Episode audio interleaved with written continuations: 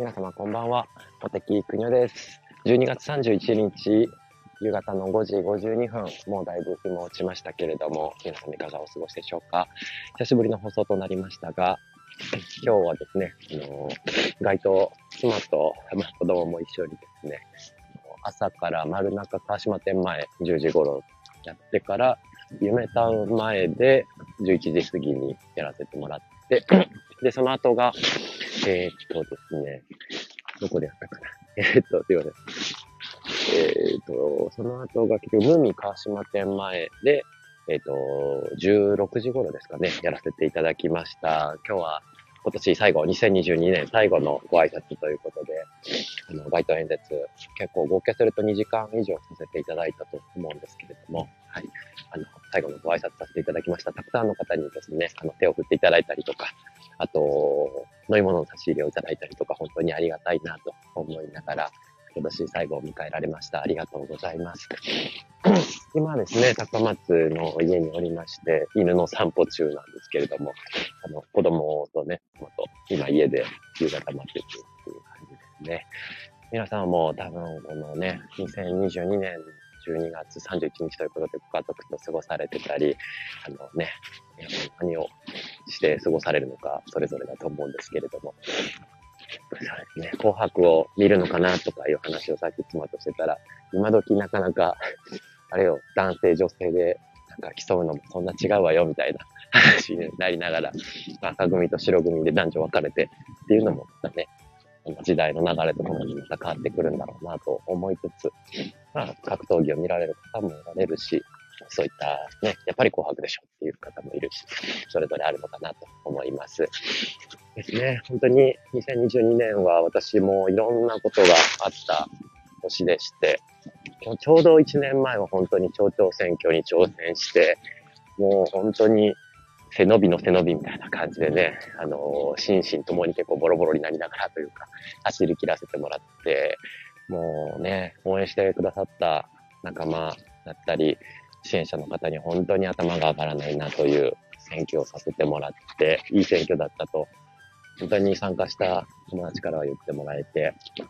なかなか人生でもあそこまで頑張る機会ないなっていうのが町長選挙が去年の12月で終えて、だいぶしばらく2、3、2ヶ月ぐらい、どうも体にね、力がなかなか入らないというか、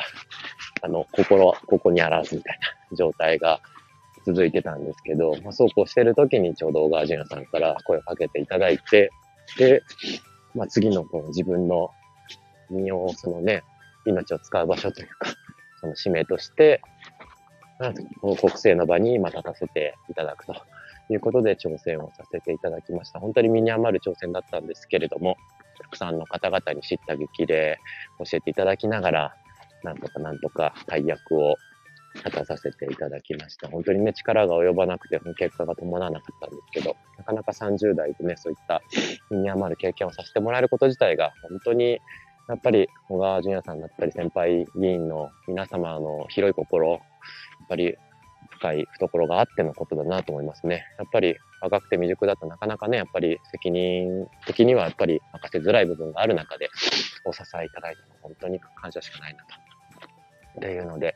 ただね、やっぱり、こう、結果がなかなか残念でしたけれども、そこで諦めずに、やっぱり社会は続いていきますし、選挙が終わろうとも、いかにしてこの希望といいますか、こう、社会を良くしたいって皆さんの思いのその熱量をどうつなげていくかっていうのはやっぱりすごく大事だなと思ってます。また小川さんのね、選挙が3年以内には必ずあるわけですけれども、その衆議院議員選挙も、参議院選挙ももちろんありますけれども、やっぱり来年4月の23日が統一地方選挙、地方自治体の選挙でして、ここ高松でも高松市議選、高松市長選が行われて、4月の9日には香川県議会議員選挙が全県で行われると。で今日も街頭演説でもお話をさせていただいたんですけど、誰がなっても一緒っていうね、話もよくあるんですけど、そんなことは絶対なくてですね、議会に私も短いなりともあの、お二人も聞いていただいてありがとうございます。何かコメントとか質問あれば聞いてください。こんな大事な時期にね、わざわざ聞いてくださって感謝しかないです。で、やっぱり誰がなっても同じではなくてですね、その、やっぱり誰がなるかによって全然違うんですよね。で、議員の一人として私も楽省庁でさせていただいたんですけれども、やっぱり会議の委員会だったり本会議の中で、その、どんな発言をするかって、本当に議員の個人の人間力というか資質が問われるんですよね。で、何かやっぱり、こう、例えばじゃあ子育て政策だったりとか、地域の土木事業の話だったりとか、学校をどうするかとか、そういう話がなった時に、その議員本人がどれだけ勉強していて関心を持っていて、アンテナを張って、やっぱり市民の代弁者として、やっぱりどうお金を使ったらいいか、どう政策をしたらいいかっていうのを考えてるかどうかによって、やっぱりその会議の流れっていうものも全く変わってくるんですよね。ですし、やっぱりその政策を提案する力、勉強力があって、初めてやっぱり町長、市長がやろうとする、あの、行政、市役所がやろうとする政策というものも、やっぱり100%完璧ではないですから、そこに対して、やっぱり、じゃあ、どこどこの自治体ではこんなことやってますけど、うちでもやったらどうですかとか、やれるんじゃないでしょうかっていう話が出てきたら、やっぱり、市役所、あるいは町役場としても本当に助かるわけですよね。で、そうやって同じ少ないお金をいかにして効率的に効果的に使ったら5年後、10年後のやっぱり街が良くなるのか。目の前の困っている市民の皆さん、町民の皆さんがどこにいるのかっていうのを、やっぱり役場の職員さんだけではわからない部分ってありますよね。それってやっぱり誰でもそうだと思うんです。誰が市長をやっても、町長をやっても、市役所の職員であろうと、やっぱり全てをね、やっぱり見ることはできなくて、自分の背中を見るのが難しいのと一緒で、いろんな市民の皆様の目線で、その、いろんな目線があって初めてやっぱり全方位的に、本当にみんなにとっていい社会っていうものが作れるはずだということだと思います。まあ、ちょっとね、綺麗事のように聞こえるかもしれないんですけど、